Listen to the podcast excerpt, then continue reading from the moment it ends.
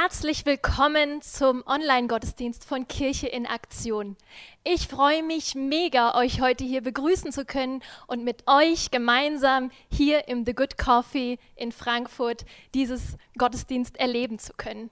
Es ist total schön zu sehen, wie viele von euch schon dazugeschaltet haben aus unterschiedlichsten Orten und macht es doch, dass ihr äh, auch reinschreibt, von wo ihr uns heute seht und einfach da dieses Gemeinschaftsgefühl nochmal zu stärken. Jeder, der uns von Kirchenaktion kennt, weiß, dass wir super oft sehr, sehr aktiv unterwegs sind und dass es hier gerade eine Ausnahmesituation für uns ist und dass wir alle versuchen, irgendwie so aktiv zu sein, wie es geht, trotzdem, dass wir hier so eingeschränkt sind. Daher genau, lasst uns wissen, wo ihr seid und seid diese eine Stunde heute hier dabei. Ihr könnt auch gleich aktiv werden und könnt viele unterschiedliche Sachen sehen, die wir heute in den Gottesdienst geplant haben. Das Thema von heute ist Butter bei die Fische. Wir wollen mal Tacheles reden mit euch. Wir wollen nicht um den heißen Brei drumherum, sondern wir wollen mal den Finger da reinlegen, wo es schmerzt. Und da haben wir uns gedacht, machen wir doch mal einen Stresstest. Wir wollen wissen, ja oder nein, ob ihr in den letzten Corona-geplagten Wochen bei euch im Haushalt schon mal dem einen oder anderen am liebsten an die Gurgel gegangen wärt. Also lasst uns uns wissen, wir wollen dann am Ende des Gottesdienstes mal sehen, wie gestresst ihr seid. Eine andere Sache, wo wir auch mal gucken wollen, was denn da so hinter der Kulisse passiert, ist mit den Mitarbeitern von Kirchenaktion. Ich weiß nicht, wie viele von euch momentan fragen, wo sind die überhaupt und was machen die? Wir haben mal nachgefragt. Hey, ich freue mich auf die Möglichkeit, euch mit auf die spannende Reise zu nehmen, euch mal einen Einblick zu geben, was ich in dieser Zeit in Darmstadt mache.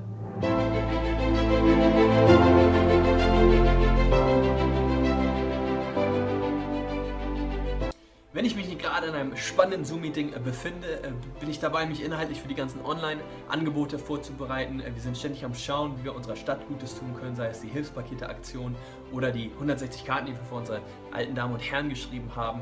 Und natürlich bin ich auch am Überlegen und am Plan, wie es weitergeht, wenn wir endlich wieder Gottesdienste feiern können. Wir sind unterwegs als Team PX in ganz Frankfurt heute schon den ganzen Tag und auch in den letzten paar Wochen wir suchen überall Möbel zusammen, die möglichst günstig und schön sind für unser neues Drop-In-Center im Bahnhofsviertel. Und das ist, was wir in den letzten Tagen so machen. Außerdem sind wir unterwegs und füllen mit verschiedenen Frauen Anträge aus, äh, bringen Lebensmittel ins Bahnhofsviertel. Also wir sind in den letzten Tagen viel unterwegs und so fällt uns Gott sei Dank auch nicht die Decke auf den Kopf. Das ist unsere Arbeit. Ich befinde mich auch im Homeoffice und ich habe gerade äh, gezoomt, Zoom, viel Zeit, die Tage, die ich in Zoom verbringe, in Zoom, und an der gearbeitet. Und darauf freuen wir uns. Und meine ganzen Helden, die ihr hier seht, die ich so verehre, von denen ich sehr, sehr viel lernen äh, will, äh, die freuen sich auch darauf. Ganz lieben Gruß. Hallo aus Mainz. Ja, so ein von den schwierigen Sachen äh, hier in Mainz wegen der Corona-Zeit ist, dass wir nicht mehr zusammenkommen dürfen für unsere Abendsessen in der Nachbarschaft und für unsere Kirchenkaffee. So ein großer Teil unserer Arbeit ist unsere Lebensmittelsammelaktion jetzt. Ja, so seit vier Wochen, wir haben eine Lebensmittelsammelaktion jeden Samstag gemacht, wo wir an äh, fünf verschiedenen Orten Lebensmittel bekommen und dann am Sonntag um 16 Uhr Lebensmittel in unserer Nachbarschaft verteilen. Hey, komm rein. Ich bin Emilio. Ich bin tätig in der Buchhaltung von Kia und während der Corona-Zeit arbeite ich von zu Hause. Ich habe ein paar Ordner gebracht und ich habe meinen Computer hier und alles, was ich brauche. Und die Arbeit ist immer genug für uns in der Buchhaltung und machen wir immer weiter. Hallo ihr Lieben, ich melde mich live von der Baustelle unseres neuen Leadership Institut. Ähm, tatsächlich verbringe ich hier gerade die meiste Zeit, ähm, weil hier ist, äh, viel zu tun ist, einiges gemacht werden muss. Ich habe zum Beispiel letzte Woche Freitag, man sieht es hier, mit einem guten Freund den Boden aufgefüllt. Ähm, ihr seht meine Hände voller Farbe. Äh, hier wird geschliffen, gestrichen, gespachtelt, ähm, alles, was man so machen muss, eben wenn man renoviert. Und äh, wenn ich das nicht gerade tue, sitze ich tatsächlich eher zu Hause, arbeite an Grafik und Design oder tatsächlich ich organisiere andere Leute, die hierher kommen, um mit handwerklich anzufangen.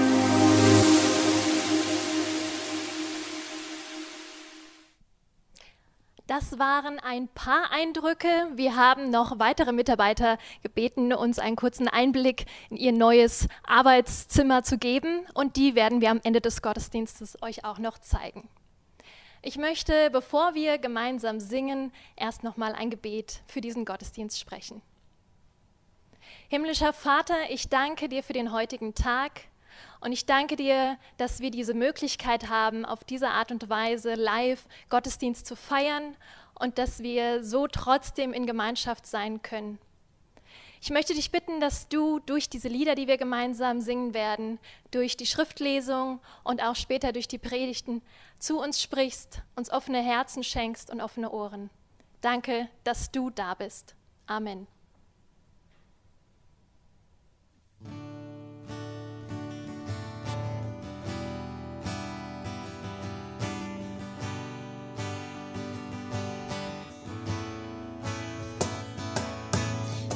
Bleibst an meiner Seite. Du schämst dich nicht für mich. Du weißt, ich bin untreu und dennoch liebst du mich. Du stehst zu unserer Freundschaft, obwohl ich schwierig bin. Hältst du mir die Treue, gehst mit mir durch dick und dünn. Du bleibst an meiner Seite, du schämst dich nicht für mich. Du weißt, ich bin untreu und dennoch liebst du mich. Du stehst zu unserer Freundschaft, obwohl ich schwierig bin. Hältst du mir die Treue, gehst mit mir durch dick und dünn.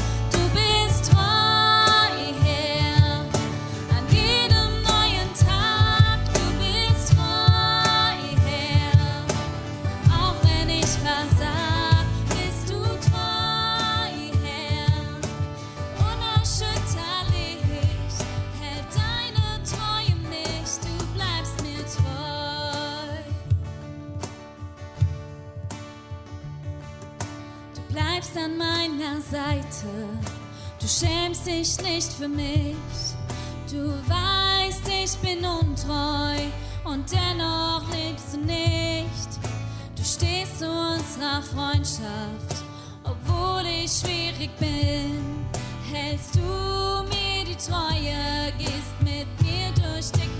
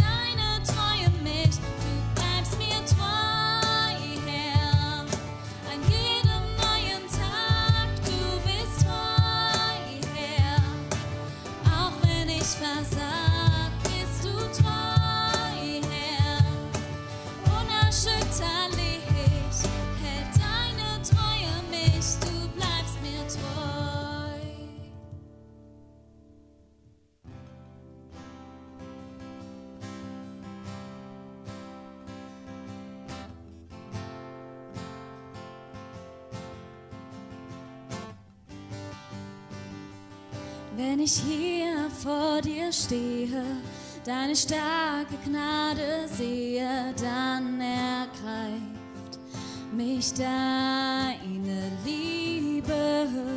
Du nimmst mich in deine Arme, Friede hüllt mich ein für immer, ich tauch ein ins Gnadenmeer, du wächst mich auf. Gnade zieht zu dir, denn dir gehört mein Herz. Die Angst vergeht, ich atme ein in deine Liebe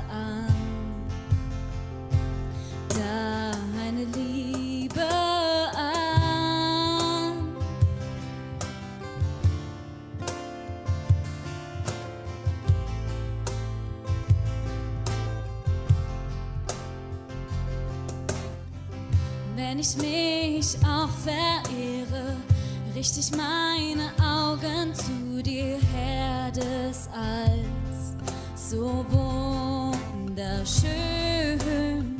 Hier bei dir bin ich sicher, deine Herrlichkeit ergreift mich, du nur bist mein Zufluchtsort, du wächst mich auf, Gnade zieht mich zu dir, denn dir gehört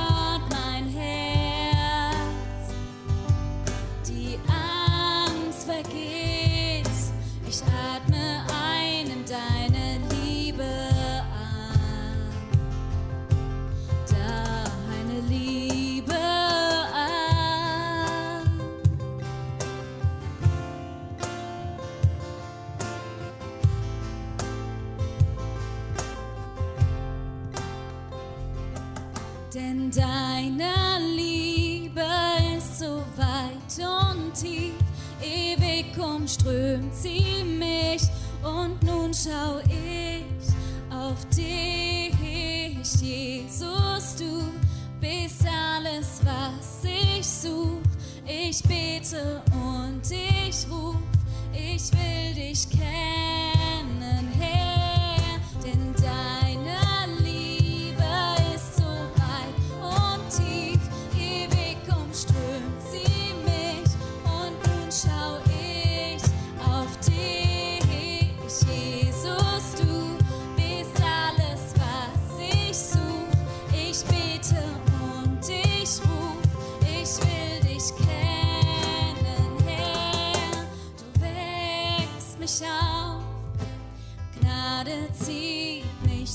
dir, denn dir gehört mein Herz.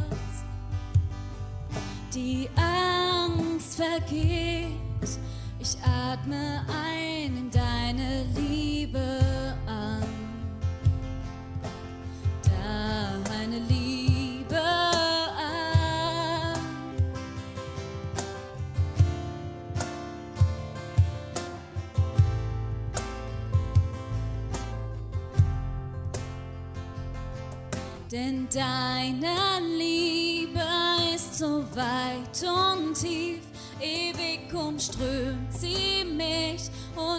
schau ich auf dich, Jesus, du bist alles, was ich such. Ich bete und ich ruf, ich will dich kennen, Herr, denn deine Liebe ist so weit und tief, ewig umströmt sie mich. Und nun schau ich auf dich, Jesus, du bist alles, was ich such.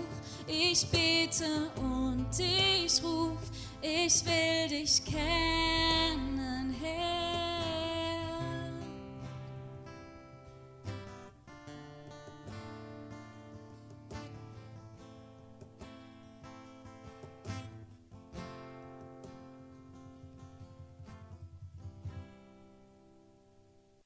Hallo Kia Deutschland. Es grüßen euch Darmstadt von der Grube Prinz von Hessen. oder See Tiberias, wie ihr wollt. Denn wir lesen heute die Schriftlesung vor aus der Luther-Übersetzung oder unserer Hochzeitsbibel. Der Auferstandene am See Tiberias. Danach offenbarte sich Jesus abermals den Jüngern am See Tiberias. Er offenbarte sich aber so.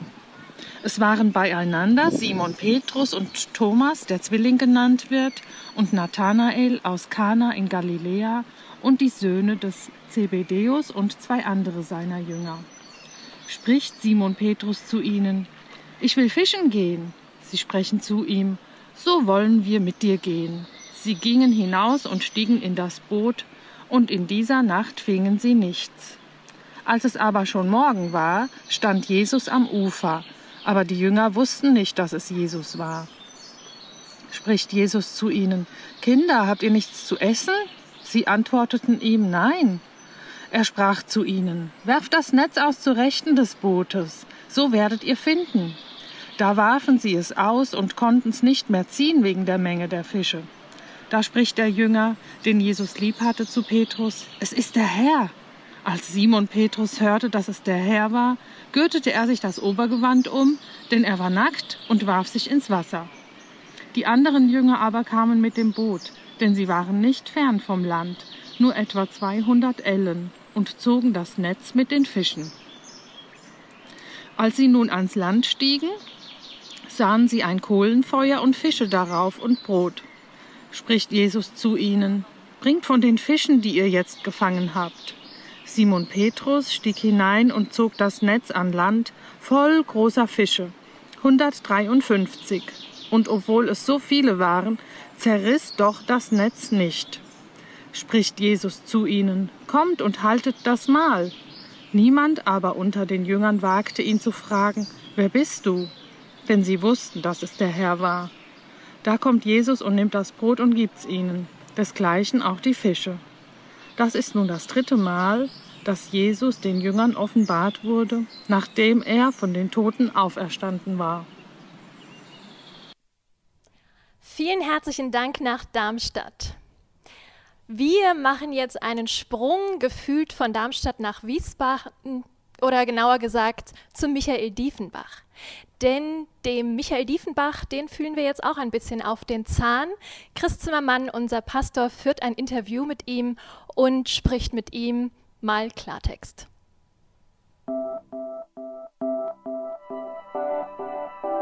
Ich freue mich, dass der Michael Diefenbach heute zu Besuch ist bei uns hier im Café. Michael und ich, wir kennen uns schon seit einigen Jahren aus unserer Arbeit von Kirche in Aktion, haben schon ganz viele Sachen miteinander zu gemacht und erlebt. Ähm, aber es gibt ein Ereignis, von dem ich mich erinnern kann, was sehr einschneidend war, wo wir auch miteinander viel zu tun hatten. Und zwar ist da vor zwei, drei Jahren etwas bei dir passiert, Michael, was dich einmal durchgerüttelt hat. Äh, vielleicht fangen wir damit an. Erzähl doch mal, was bei dir passiert ist. Mhm. Durchgerüttelt ist die richtige Ausdrucksweise dafür. Ich habe von heute auf morgen ein Problem bekommen an meinem Herzen. Das hat sich folgendermaßen gebildet, dass ich auf einmal einen Ton im Ohr gehört habe, der nicht mehr aufgehört hat. Meine Frau dann sagte, hier, du, ich mag das nicht, dass du heute hier schläfst, geh ins Krankenhaus, lass das abklären. Und ja, einmal im Krankenhaus, längere Zeit im Krankenhaus, man hat festgestellt, dass ich ein Problem am Herzen habe, dass meine eine Herzklappe gerissen war, dass im Nachhinein ein paar Bypässe gesetzt werden mussten. Und ja, da bin ich im Krankenhaus gelandet. Ich wurde aufgeschnitten, es wurde einiges gemacht und repariert und ja. Und ich kann mich noch gut erinnern, dass für jemanden, der eigentlich so, so aktiv war, dass auch irgendwie so eine komplett neue Situation war, nicht nur gesundheitlich damit umzugehen, sondern auf einmal auch irgendwie wie aus dem Spielfeld rausgenommen zu sein, auf der Ersatzbank zu sitzen und dass das auch äh, bei dir geistlich einige Fragen aufgeworfen hat und äh, wirklich du nochmal am Überlegen warst, was machst du eigentlich so oder was willst du auch machen jetzt äh, mit deinem Leben, wenn es dir irgendwie wieder, wieder besser geht. Vielleicht kannst du uns nochmal kurz erzählen, einfach wie, wie es dir auch einfach geistlich ging in der Zeit. Ja, das ist eigentlich eine ähnliche Situation wie momentan in Corona. Du wirst von jetzt auf gleich auf Null gesetzt. Das ist etwas, was mir eigentlich überhaupt nicht gefällt. Komplett ausgenockt zu sein, ruhig dazulegen, aber es hat mich doch zum Grübeln und zum Nachdenken gebracht. Und es hat mir geholfen, mein Leben auf eine neue, andere oder wiederum eine Basis zu stellen, die doch mehr Gott bezogen ist. Ja, und so kenne ich dich jetzt in den letzten Monaten und in den letzten Jahren eigentlich noch viel mehr involviert, weil du hast angefangen, vor allen Dingen mit Flüchtlingen zu arbeiten, dich pastoral mitzukümmern, im Grunde äh, auch äh, da irgendwie aktiv zu werden und eine zweite Chance zu ergreifen, auch äh, als du dann da durchgekommen bist. Was, was machst du denn äh, jetzt mit deiner Zeit? Was ich mit meiner Zeit mache, ist ist eine gute Frage. wir, meine Frau und ich, wir kümmern uns um die Geflüchteten in Wiesbaden, in anderen Bereichen, die in unserem Umfeld liegen, im Rheingau.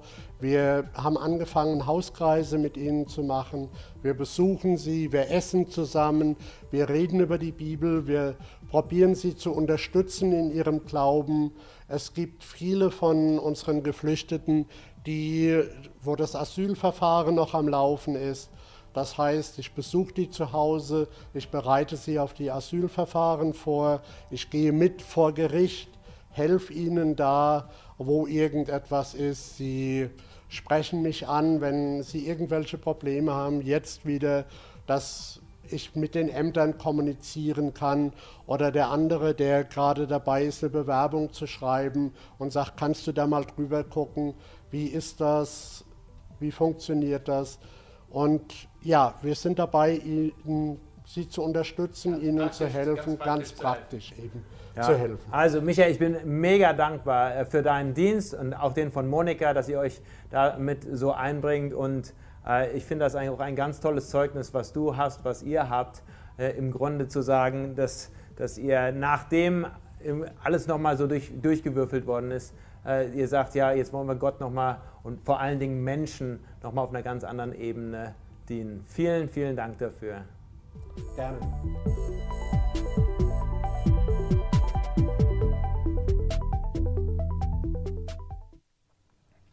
Wir sehen in dieser Passage in Johannes, dass Petrus ist genau, wo Jesus erst ihm gefunden hat. Fischen. Ich bin oft als ein Kind fischen gegangen. Wir haben näher an der Meer gelebt und wir waren oft draußen am Wasser zu fischen gehen. Und am Meer ist total ein Ort, wo man Gott begegnen kann. Es ist schön und gut und manchmal echt ruhig. Aber fischen zu gehen, es kann auch ein Flucht sein, wo jemand geht, so er von der Krisen des Lebens rennen kann. Und das macht richtig Sinn für Petrus. Die letzten Tagen für Petrus, sie waren schwer gewesen. Jesus wurde vor Pilatus und hoher Priester gestellt. Peter, Petrus hat dreimal Jesus geleugnet. Jesus wurde gekreuzigt und dann Jesus ist auferstanden. Aber seit dann, Petrus hat Jesus nur zweimal gesehen. Und die waren nicht lange Begegnungen, sondern kurz. Sie hatten keinen Chancen zu reden und so Petrus trägt noch diesen Schande und Schuld, weil er Jesus geleugnet hat. Petrus hat in den letzten drei Jahren so viel mit Jesus erfahren, so viel gewachsen. Er hat in diesen drei Jahren, dass er niemals geplant hat, die haben sein Leben verändert.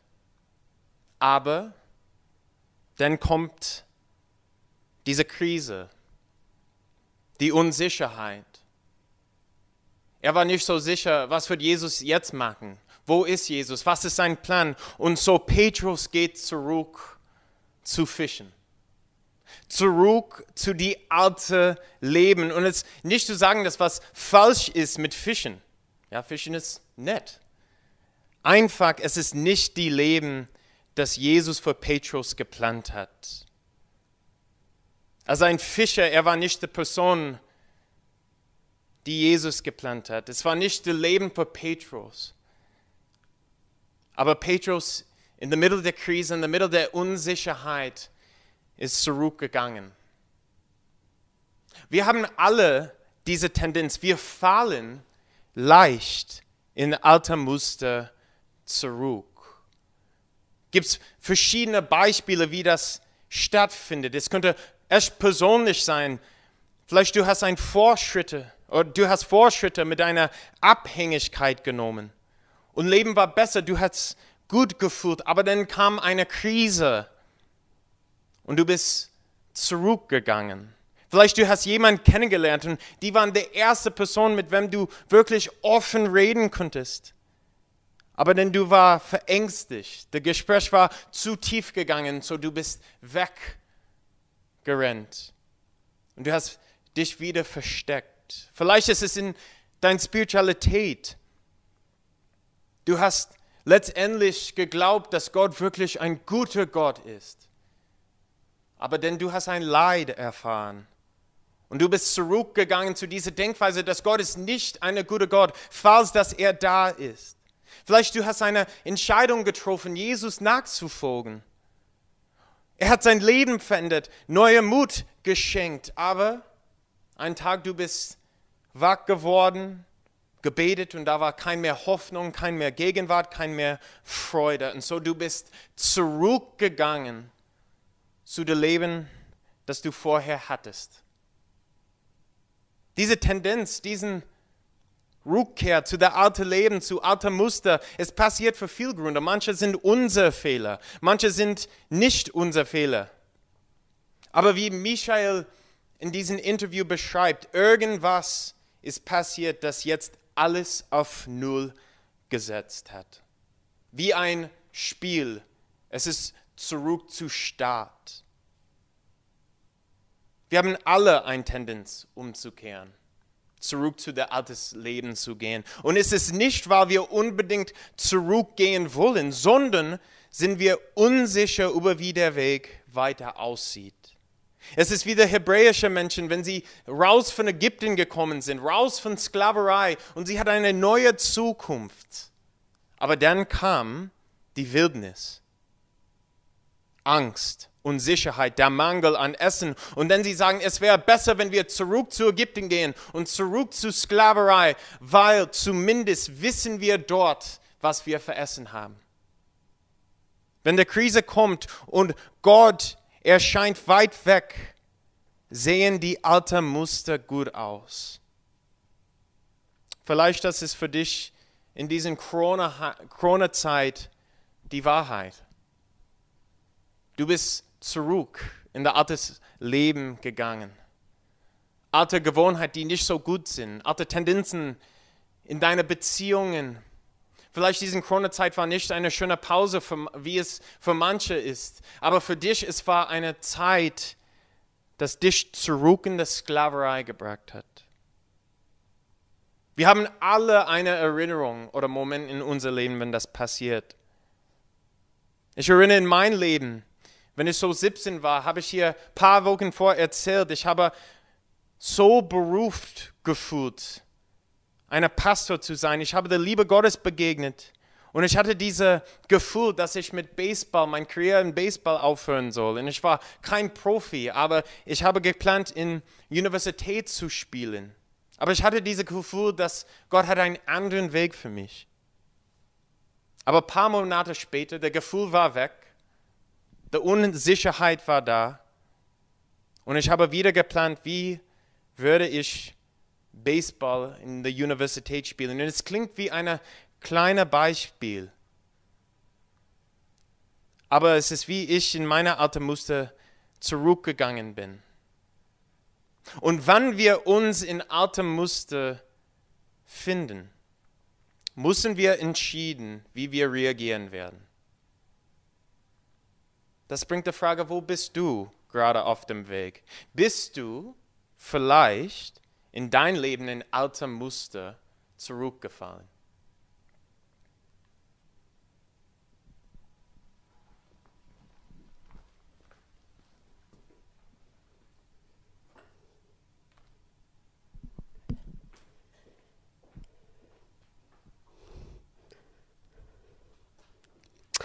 Wir haben gerade in der Schriftlesung gehört, dass Petrus und einige der Jünger in Tiberius unterwegs waren am See und gefischt haben.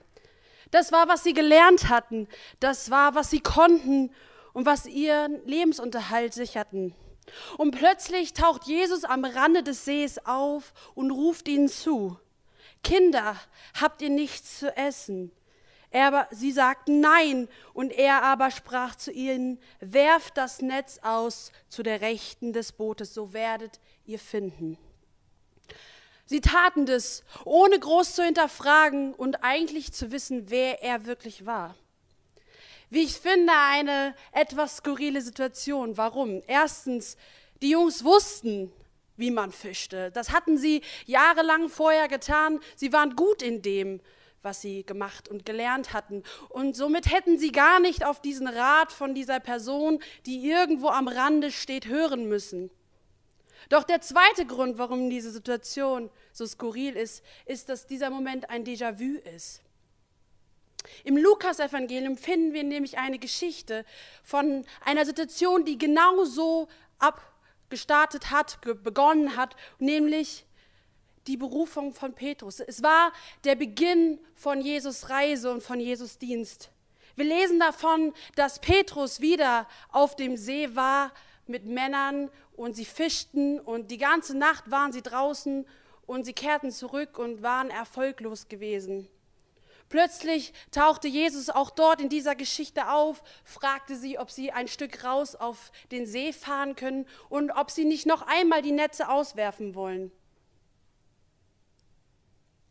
Der Moment, in dem Jesus Petrus das erste Mal einlädt, ihm nachzufolgen und ein Jünger von ihm zu werden.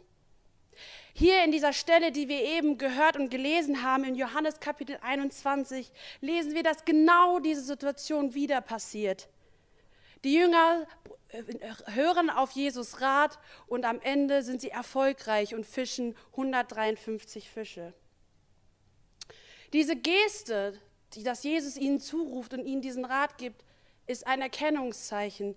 Denn wir lesen hier, dass der Jünger der, den Jesus besonders liebte, von dem wir wissen, dass es Johannes war, ihn erkannte und sagte, es ist der Herr. Ich finde es sehr, sehr interessant, dass Petrus Jesus erst in dem Moment erkannte, nachdem Johannes es laut ausgesprochen hatte. Er, der live in dieser Situation damals dabei gewesen war und der ja von Jesus berufen worden ist. Er hat ihn nicht erkannt. Diejenigen von euch, die mich besser kennen und schon ein paar Mal Predigen gehört haben, wissen, dass Petrus einer meiner absoluten Lieblingsjünger war. Warum? Erstens, der Petrus war ein ziemlich impulsiver Typ, was äh, für jemanden, der wie mich ist, der manchmal oft schneller handelt, als er denkt, sehr positiv und echt gute Nachricht ist. Und so sehen wir das auch in diesem Moment, dass wenn als Petrus Jesus erkannte, er sich anzog und einfach ins Wasser sprang. Er konnte nicht abwarten, dass sie mit dem Boot am Ufer anlegten. Doch was ich besonders toll an Petrus finde, ist, dass er irgendwie sehr menschlich war. Und was meine ich damit? Der Typ hat echt einiges versemmelt. Der hat den Vogel echt das ein oder andere Mal abgeschossen. Ich würde sogar sagen, er war keiner der Streberapostel, die wir so oft vielleicht denken, dass sie es waren. Ich erinnere mich an die Situation, wo er vorlaut aus dem Boot aussteigt, als Jesus ihn aufgefordert hat, äh, auf dem Meer zu gehen und er das tut und plötzlich anfängt abzusaufen. Oder die Situation, wie Danny eben schon kurz erwähnt hat, wo er Jesus dreimal verleugnet, obwohl er fest behauptet hat, er würde dies niemals tun. Und auch hier in dieser ihm so bekannten Situation erkennt er Jesus nicht obwohl er jahrelang mit ihm unterwegs war, von der ersten Stunde an. Wie reagiert Jesus? Wahrscheinlich dachte Jesus in dem Moment, als Petrus auf ihm zulief, typisch, typisch Petrus. Aber was passiert danach? Die Jünger, die im Boot saßen, kommen an und Jesus lädt sie ein zum Frühstücken. Es brannte ein Feuer mit Fischen drauf und Brot. Und Jesus spricht ganz konkret ihnen diese Einladung aus, mit ihnen gemeinsam zu essen. Und er forderte sie auch auf, einen Teil von dem, was sie gefangen hatten, beizutragen. Wir lesen immer wieder davon, dass Jesus nach seiner Auferstehung den Jüngern begegnete und es immer wieder dazu kam, dass er gemeinsam mit ihnen aß und dass sie ihn oft, oft auch in diesen Momenten erkannten.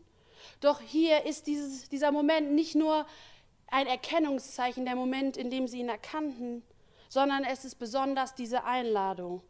Diese Einladung, mit ihm persönlich zu essen, zu sprechen und Gemeinschaft zu haben. Und genauso wie wir in unseren Gottesdiensten Menschen immer wieder einladen, Abendmahl zu feiern, was wir als eine persönliche Einladung sehen, um Jesus zu begegnen, uns aber auch immer wieder für ihn neu zu entscheiden. Und genau so passiert das hier, diese Einladung. Und deshalb ist mein heutiger Punkt, den ich heute gerne machen möchte, Jesus lädt uns ein, Immer und immer wieder. Ich weiß nicht, wie es euch da draußen geht, aber ich finde Nachfolge oder Nachfolger von Jesus zu sein manchmal echt herausfordernd, frustrierend und auch oft angsteinflößend. Es gab einen Moment, in dem ich mich ansatzweise so, wie Petrus sich vielleicht hier gefühlt hat, in dem ich mich auch so gefühlt habe. Und das ist noch gar nicht so lange her, das war letzten Sommer, ähm, es war eine Zeit oder sagen wir ein Jahr, das mich sehr, sehr herausgefordert hat. Ich hatte viele Herausforderungen geistlich, familiär und auch emotional. Und es gab Situationen, in denen ich echt mit Gott gerungen habe und in denen ich gedacht habe, ich habe einfach keinen Bock mehr. Ich kann nicht mehr, ich schaff's nicht mehr. Ich schmeiße alles hin, ich gehe zurück, ich arbeite als Architektin, das, was ich studiert habe, oder irgendwas, egal. Hauptsache, ich muss diese Last der Verantwortung und diese Selbstzweifel nicht mehr ertragen. Ich wollte zurückkehren in ein Leben, das ich mir irgendwie einfacher und sicher ausmalte. Es ist offensichtlich, wie diese Geschichte ausgegangen ist, sonst wäre ich heute nicht hier. Aber ich weiß, dass wenn ich mich damals dagegen entschieden hatte, weit, hätte weiterzumachen, dann wäre das okay für Jesus gewesen, denn er liebt mich bedingungslos. Aber wie auch bei Petrus stand Jesus in meinem Leben am Ufer und hat auf mich gewartet. Er hat mich immer wieder von neuem eingeladen, weiter mit ihm zu gehen und weiter mit ihm unterwegs zu sein. Er hatte Geduld mit mir. Und das ist etwas, was wir manchmal irgendwie vergessen. Jesus hat Zeit. Er wartet auf uns. Und deswegen möchte ich heute diese Einladung ganz persönlich an euch aussprechen. Ja, Nachfolge ist manchmal herausfordernd. Wir setzen uns oft unter Druck, dass wir gute Christen sind, dass wir fromm sind. Wir haben vielleicht das Gefühl, dass wir nicht gut genug sind. Und gerade wenn wir das Gefühl haben, dass wir vielleicht das Leben so einigermaßen unter Kontrolle haben, dann kommt eine Welle, ein Sturm und reißt uns unser Fundament wie eine Welle weg.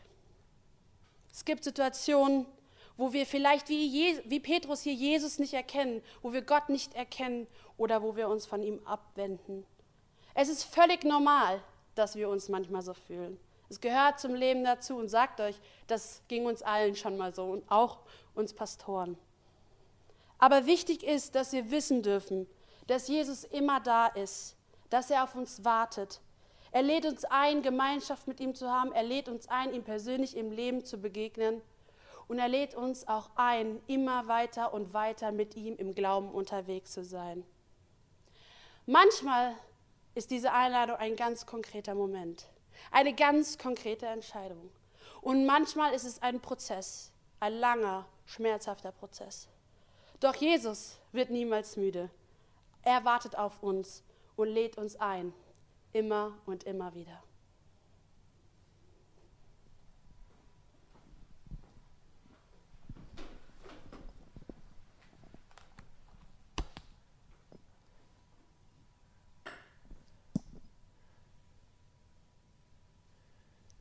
Dieses Kapitel 21 aus dem Johannesevangelium gehört zu den absoluten Lieblingsstellen, die ich mir fett angestrichen habe in meiner Bibel.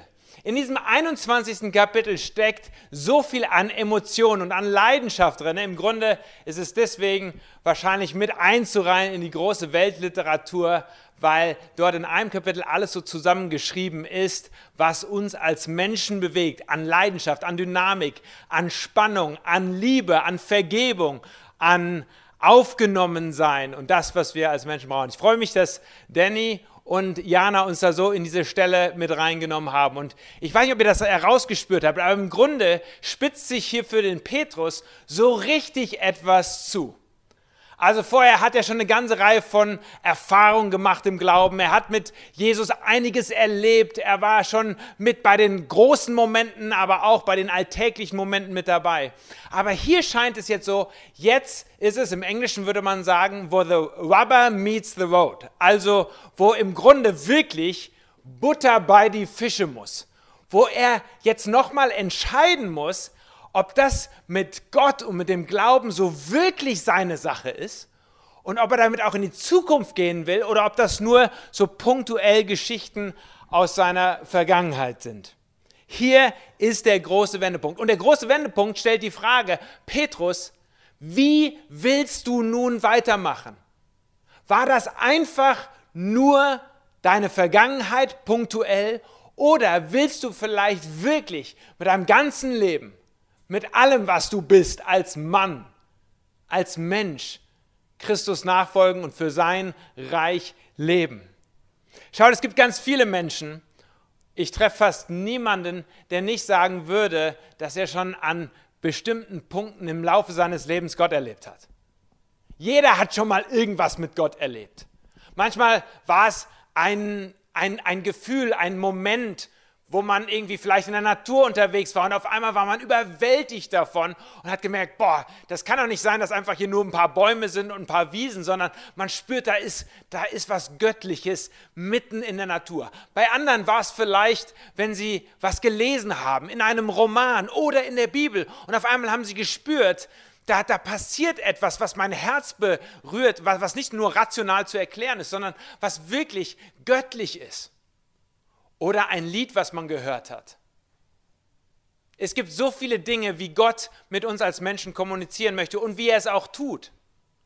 Aber die große Frage ist, ist das nur punktuell der Fall oder gestalten wir unser Leben danach? Vor kurzem habe ich mit einem Mann gesprochen, der, der einen Todesfall hatte in der Familie und der im Grunde sehr, sehr am Trauern war. Und er hat mir beschrieben, wie er im Grunde überhaupt nicht wusste, wie er mit dieser Trauer umgehen sollte. Und dann auf, und dann auf einmal, es war abends, als er im Bett lag und im Grunde die Gedanken nur, sich nur so kreisten und er im Grunde nicht zur Ruhe kam, nicht einschlafen konnte, wie er auf einmal gespürt hat, dass da ein Frieden auf diese Situation und in sein Leben hineinkommt. Und er hat es mir so beschrieben, er hat gesagt, es wäre so, als, als hätte jemand seine Hand auf meine Brust gelegt. Und auf einmal habe ich gespürt, dass Gott da ist und dass er mir Trost und Frieden schenkt in meine Situation hinein. Nun, jeder von uns hat sowas schon mal irgendwo über, erlebt. Wie gesagt, ich bin in ganz vielen Gesprächen mit Menschen und, und höre das immer wieder. Die Frage ist nur, bleibt es dabei, dass es punktuell ist? Das ist die große Frage von Petrus hier am, am, am See Genezareth, am, am Wasser. War das jetzt einfach mal eine kleine Abenteuerreise, die letzten drei Jahre mit Jesus unterwegs zu sein? Oder richtet das wirklich sein Leben ganz neu aus? Macht er das zu dem Inhalt von allem, wie er ist, wie er sein möchte, was er macht mit seiner Berufung und seinem Beruf? Irgendwann stellen wir uns alle und müssen uns alle die Frage stellen, ob wir nur punktuell oder ganzheitlich mit Jesus unterwegs sein wollen.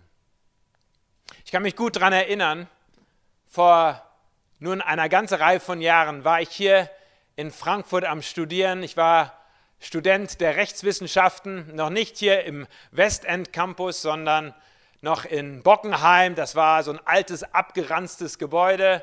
Gott sei Dank haben wir inzwischen einen neuen Campus hier im Westend. Und weil es mir da nicht so gut gefallen hat, habe ich mir die Nationalbibliothek, die Deutsche Nationalbibliothek, die nicht weit weg ist hier von unserem Café, ausgesucht als meinen Studienplatz. Und so bin ich jeden Tag dorthin gegangen. Ich weiß noch, morgens um 10 Uhr hat die aufgemacht, die Bibliothek. Wir haben damals äh, jung verheiratet hier im Nordend gewohnt. So, ich musste im Grunde nur die Straße hochlaufen zur Nationalbibliothek. Um Punkt 10 Uhr war ich der Erste, der reingelaufen ist und mein Ziel war es, einfach am Ende des Tages als letzter aus der Bibliothek rauszugehen. Abends um 20 Uhr hat die Bibliothek zugemacht. Und dann habe ich immer mir die Bücher bestellt, die ich gerade brauchte, um durch Zivilrecht durchzukommen und durch Strafrecht und öffentliches Recht und, und habe den ganzen Tag dort im Grunde gesessen und mich einfach nur konzentriert, damit ich hier irgendwie durch mein Studium durchkommen soll. Um aber ab und zu mal irgendwie so eine Pause zu haben, habe ich mir für meine Freizeit, also im Grunde für die Mittagspause, immer noch irgendwie ein anderes Buch ausgeliehen, mal was meine Gedanken so ganz wegnimmt aus der Juristerei und irgendwie mal auch über andere Dinge nachdenken lässt. Und so kann ich mich noch erinnern, wie ich inmitten meines Jurastudiums als Teil meiner Routine hier in der Nationalbibliothek zu sitzen, mir ein Buch ausgeliehen hatte mit dem Titel Mutig führen. Ein Buch, was von einem Pastor vor einigen Jahren geschrieben worden ist ich habe das einfach in meiner Mittagspause dann gelesen und da gibt es eine Szene, die ich euch einfach erzählen will, weil sie mich damals auf einmal so gepackt hat. Und zwar berichtet der Pastor in diesem Buch davon, wie er am Flughafen sitzt am Abfluggate und darauf wartet, die Maschine zu besteigen. Und während er dort sitzt und auf das Einsteigen wartet, sieht er, wie zwei Kinder am Spielen sind, im Grunde dort in, der, in einem Eingangsbereich oder in dem Hallenbereich. sind miteinander am Spielen, aber irgendwie scheint sich dieses Spielen zu entwickeln. Irgendwann wird es ein Kabbeln und dann ein Raufen und auf einmal ist er Beobachter, Zeuge im Grunde einer ganz äh, grausamen Tat, nämlich wie das eine Kind dem anderen so richtig mit der Faust ins Gesicht schlägt. Von jetzt auf gleich war das, was eben noch spielerisch war, im Grunde hatte sich gedreht, geflippt und auf einmal ist es grausam geworden. Und er saß da, im Grunde hat auf den Flieger gewartet, schaut das an und auf einmal ist er ganz nervös und ganz unruhig und, und schaut sich um, hat irgendjemand anders diese Szene auch beobachtet? Gibt es irgendwelche Eltern, die jetzt einschreiten? Und er stellt zu seinem Erschrecken fest, dass niemand da ist, um, dieses, um jetzt einzugreifen oder um da zu helfen, sondern er war im Grunde der einzige Beobachter. Und dann stellt er sich die Frage, und so hat er das in seinem Buch aufgeschrieben, stellt er sich die Frage, was wir mit diesem Problem denn machen. Dem Problem, was wir im Grunde hier im ganz Kleinen sehen, so einer kleinen Ausschnitt von Kindern, die im Grunde spielen und dann auf einmal aber tatsächlich auch gewalttätig werden können. Was wir denn machen mit diesem Problem, was sich natürlich entwickeln kann und in unserer Welt tagtäglich entwickelt. Nämlich, dass Menschen auch ganz grausame Dinge tun können. Dass Gewalttaten passieren rund um den Globus. Dass Gewalt und Krieg und Terror Teil auch unserer Menschen tatsächlich, sie lernen nicht Hass zu entwickeln und immer grausamer zu werden, sondern auch Liebe und Frieden im Herzen zu haben und dass sich das eben im Grunde auch ausbreiten kann. Und dann beschreibt er in, im Grunde in, in, den nächsten Zahlen davon, wie er durch verschiedene Unternehmen durchgeht und gemeinnützige Organisationen und im Grunde die Frage stellt, ob die dieses Problem lösen können. Und dann kommt er im Grunde zu dem Schluss, dass er sagt, einzig der Ort und der Raum, der verändern kann, das, was im Herzen von Menschen passiert, ist das, was der Geist Gottes tun kann in und durch seine Gemeinde und durch die Kirche. Und ich weiß noch, wie ich das gelesen habe. Ich habe diese Szene noch genau vor Augen. Ich saß da am Fenster der Nationalbibliothek und ich habe davon gelesen, wie dann ein Pastor in schillernden Farben etwas über Gemeindearbeit und Reich Gottes Arbeit geschrieben hat. Und ich, ich weiß noch, wie mir im Grunde auf einmal angefangen haben, die Tränen die Wange runterzulaufen und ich im Grunde mich gefühlt habe wie in so, an so einem Scheideweg dass ich auch irgendwie als junger Mann entscheiden muss, was will ich eigentlich mit meinem Leben machen? An welchen Problemen der Welt will ich eigentlich mitarbeiten?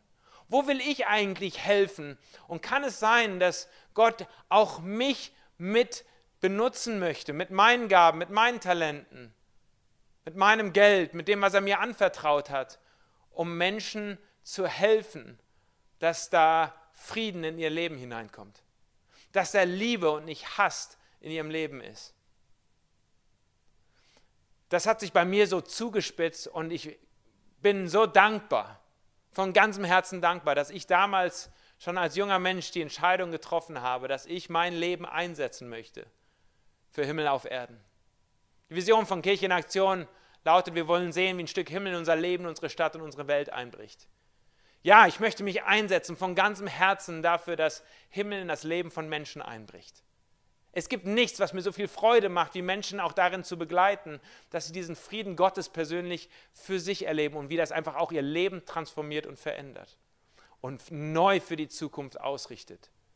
Wir eben nicht zurückfallen müssen, nur in alte Gewohnheiten und in unserer Vergangenheit verhaftet sein müssen, sondern wie wir uns neu ausrichten können, weil dieser Jesus in unserem Leben drin ist und weil wir mit ihm gemeinsam unterwegs ist. So, meine Frage heute zum Abschluss dieses Gottesdienstes ist, hast du schon mal Butter bei die Fische gemacht?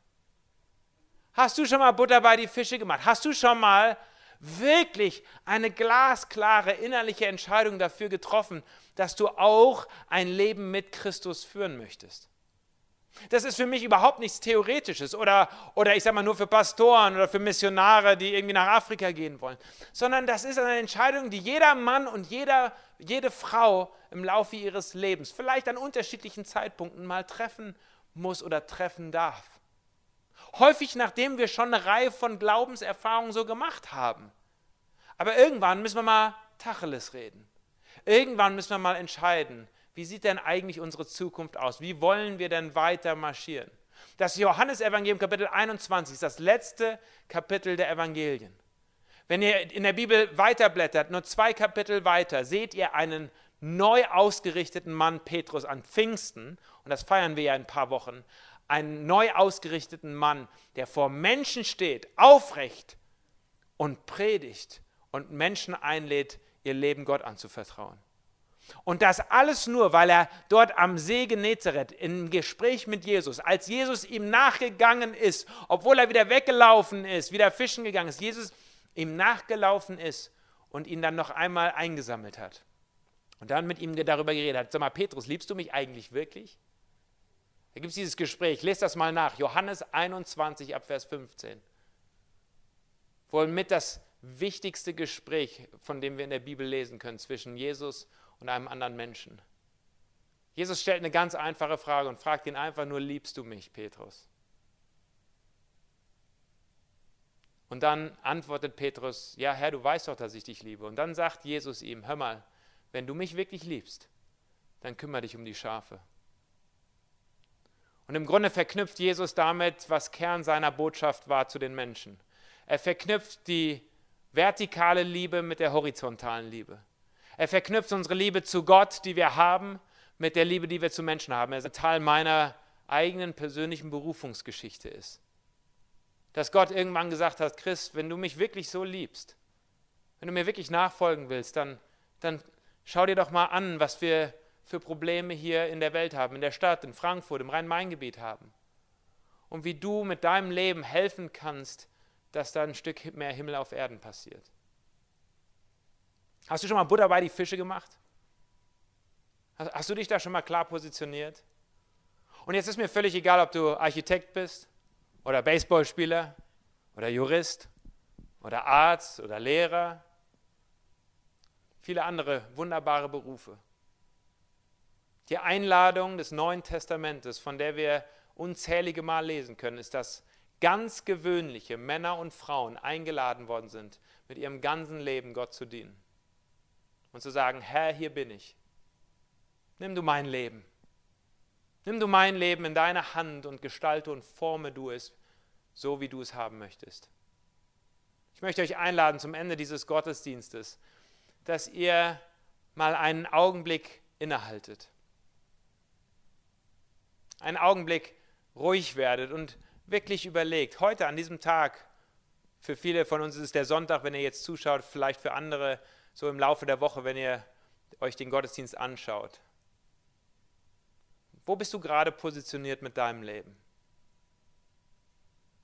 Hängst du in deiner Vergangenheit? Hast du dir gerade nur Sorgen über Geld, über, darüber, wie du über die Runden kommst? Das sind alles ganz wichtige Dinge, mit denen wir uns so als Menschen auseinandersetzen müssen. Aber die wichtigste aller Fragen ist, willst du dein Leben nicht nur punktuell, sondern konstant mit Jesus Christus gestalten? Ich würde sagen, heute ist ein guter Tag, um Butter bei die Fische zu machen.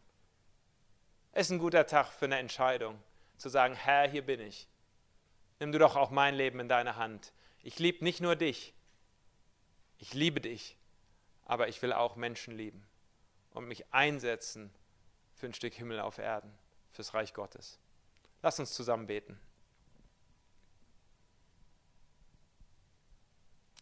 Lieber Herr, ich möchte dir von ganzem Herzen danken jetzt für diesen Gottesdienst. Ich danke dir für die vielen verschiedenen Elemente, die wir hatten und Menschen, die sich vorbereitet haben, um hier anderen Menschen zu dienen.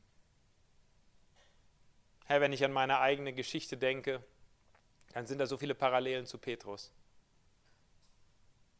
Irgendwann hast du deine Hand meine Brust gelegt und hast da Frieden in mein Herz hineingesprochen.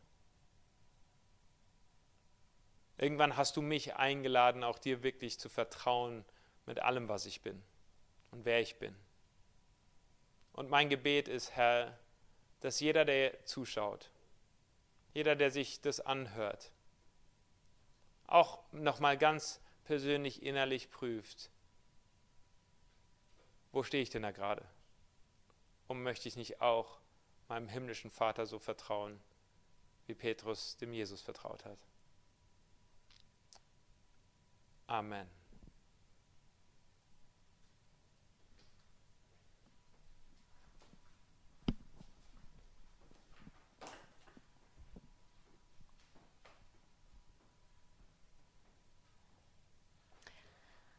Bevor wir auf den Segen hören, habe ich noch drei Informationen für euch oder besser gesagt vier. Zum einen lade ich dich herzlich ein, wenn du zum allerersten Mal heute da bist und mehr von Kirchenaktion wissen willst, dass du auf Kirchenaktion neu hier gehst und äh, genau einfach Informationen bekommst, wer wir als Kirche sind und da auch mit uns in Kontakt trittst. Nummer zwei, es gibt am Mittwoch wieder äh, unsere Community Calls in den unterschiedlichen Städten.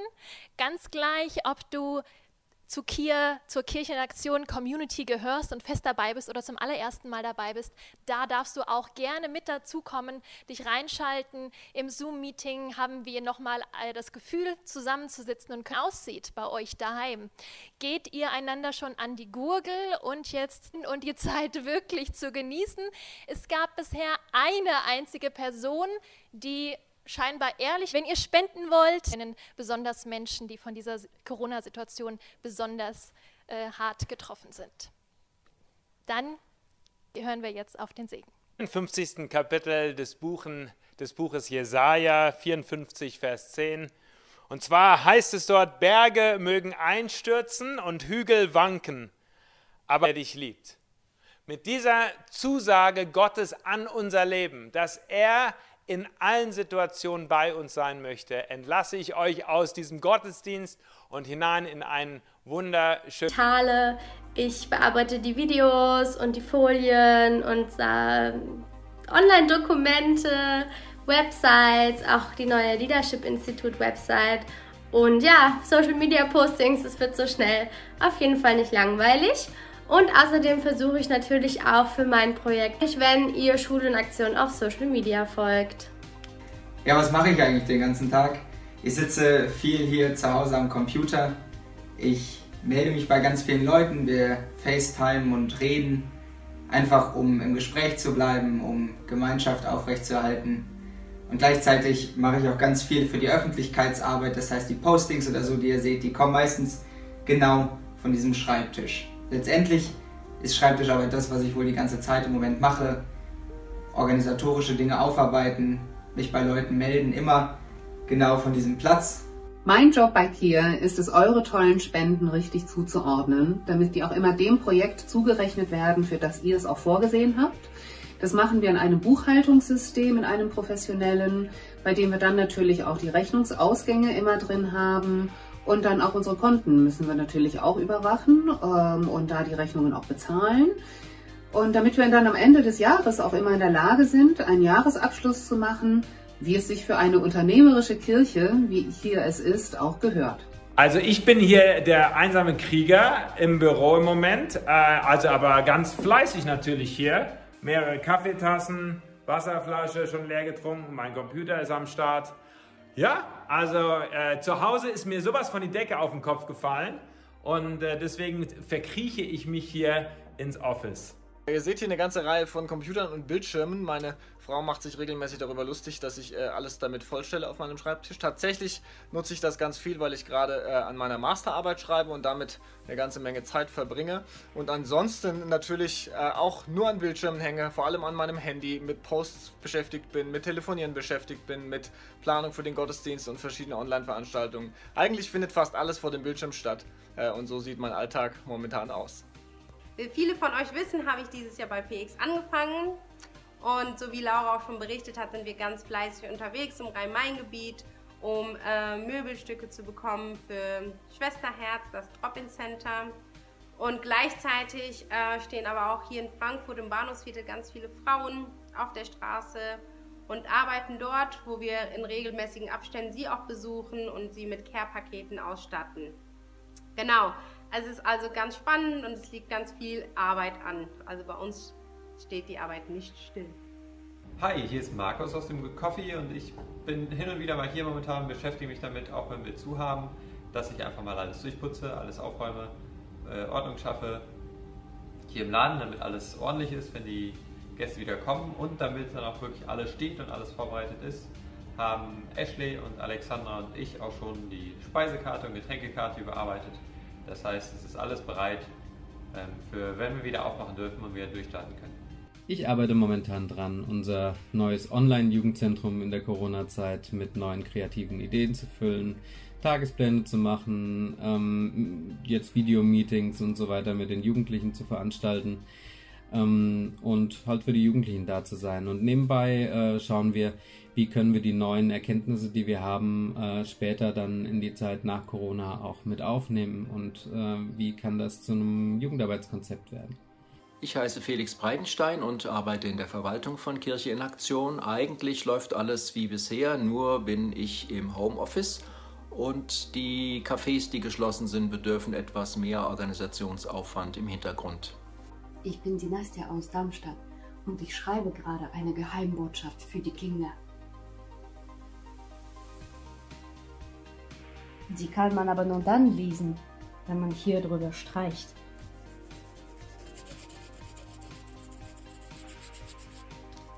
Aber das bleibt unser Geheimnis.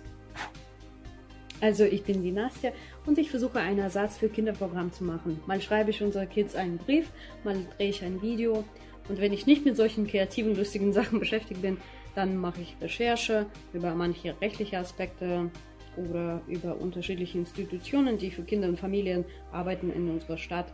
Das könnten vielleicht in der Zukunft unsere Partner sein. Most of the time I'm here in my room and I'm studying for my master's thesis as you can see on my books and eating my breakfast also, studying and yeah, and also talking to people a lot on the phone and um, lots of Zoom calls and yeah, connecting with my family back home in the US. Ich sitze hier ähm, an meinem Schreibtisch die meiste Zeit von meinem PC und bin da in, in Zoom-Calls, sei es in den Communities on Mission oder den Gebetsgruppen, was ich beides total auch großartig finde, dass das so möglich ist. Ich nutze die Zeit zum Telefonieren mit Leuten aus der Community oder um Dinge vorzubereiten für die einzelnen Projekte, wie zum Beispiel das Spielmobil oder für Granny's Coffee.